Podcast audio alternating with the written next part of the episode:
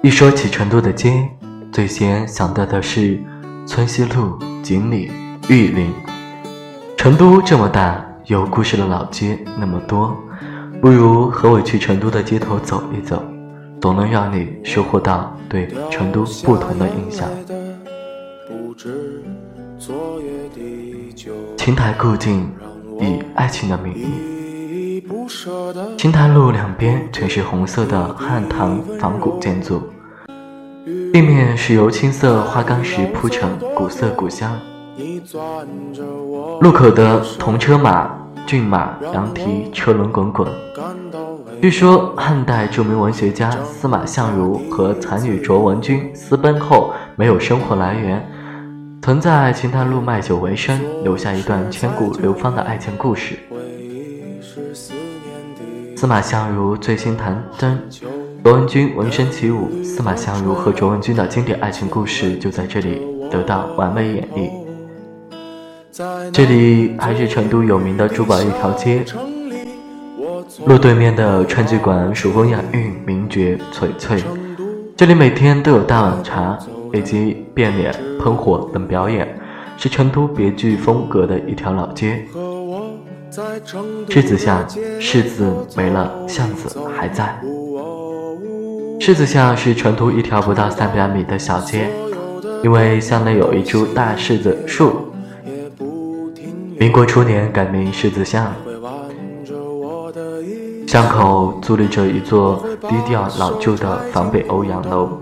这是以前的王公馆，虽然历经八十多年风霜，却依旧很有味道。小巷里面零散开着些店铺，有接地气的小百货店，也有雅致的古玩店。台面油盐酱醋茶和琴棋书画诗酒花就在这里完美融合了。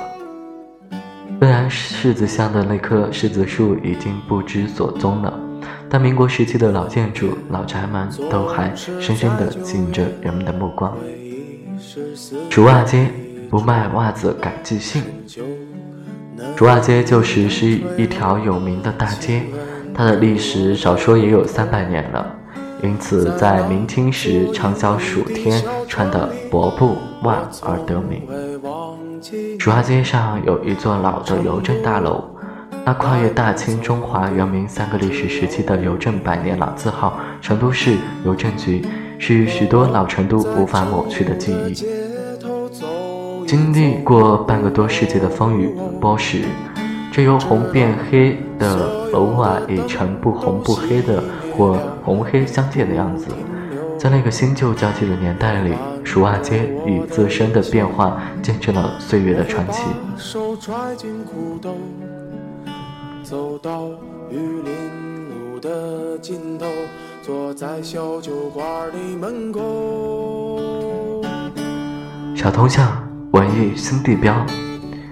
与宽巷子仅隔了一条条街的小通巷，没有宽窄巷子的喧哗和浮华，是成都本地人的新兴生活地标。这里有创意的小店、餐吧，本土安静是这里的主打。小通巷，在你第一眼看到它时，会有一种错愕的感觉。一条短短的小通巷，一半是市井居民，一半是清新小馆，很奇妙的和谐存在着。逛累了，就找间咖啡厅歇歇脚，吃个甜品，看看书，体验一下原生态的慢生活。这样小清新的风格，吸引了不少年轻人的光临。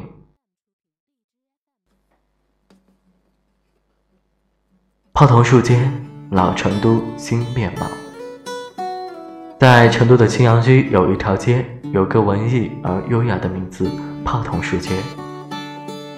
如果你偏好文艺，或是偏好清新，或是偏好复古，这条小街都会满足你。这里没有喧嚣，没有吵闹，只是散发出悠悠的成都味道。在这里，你可以懒懒地晒着太阳，闲看人流。彻底感受很成都的生活，在胖头树街咖啡馆、小酒馆、独立服装店、茶馆、私房菜，他为一个文艺的吃货把一切都准备好了。直击时间传得有点悬，宽窄巷子旁有条街，不到五百米长，那就是知其石街。传说知其石街天上织女织布机的天使。新砖墙、柏油路、银杏树，这条街上上百年的兴衰变迁，见证了成都老街经历的历史轨迹。这些石街走到尽头是成都画院，每逢办画展期间啊。不少书画名家纷至沓来，为千年古街增添不少文化气息。日期时间几经改造，而今街宽也不过数尺。沿街为市的茶铺子生意还不算兴隆，倒也有，倒也有不少忙里偷闲、闹中取静的平民市民。偷得浮生半日闲，这期时间无疑是这样的好去处了。玉林路，美食界泰斗，赵雷一首《成都》炒红了玉林路，炒红了小酒馆。玉林路上让你依依不舍的，让你感动泪流的，也不仅只有好姑娘，还有那些挑逗味蕾、让你意乱神迷的美食。玉林在成都可谓是老字号的美食区了。从最牛苍蝇馆子到奢华地道火锅，在玉林就没有找不到东西吃的时候。千万别以为玉林只有串串香，光是玉林生活广场就能连吃一个月不重样的。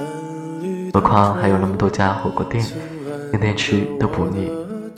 一户家家店晚上都在排队，吃完了就只有嗑瓜子了，都到塑料板凳上等起了。所以嘴馋就一定要赶早或者提早预定好。核心楼街取货新胜地，核心楼街位于宽窄巷子附近。这么一条街，短短不过五百米，从街头到街尾有不下二十家的馆子，不管是重口味还是小清新。老成都还是异国风情，你都能在这条街上找到。成都的糖油果子和蛋烘糕，有地道的串串和鸡汤面，有巴适的鸡爪爪和内江菜。魁星楼街绝对是好吃街里的一匹黑马。会到魁星楼吃饭的人，心里总有自己真爱的味道。再多的烦恼，再蘸一筷子，就那一刻全部都抛诸脑后了。这是一条文艺与市井并存的美食街，拥有成都那天生散漫的休闲劲儿。爱好美食的你，赶紧和朋友一起走吧。这样独具风情的老街，你是否更加喜欢呢？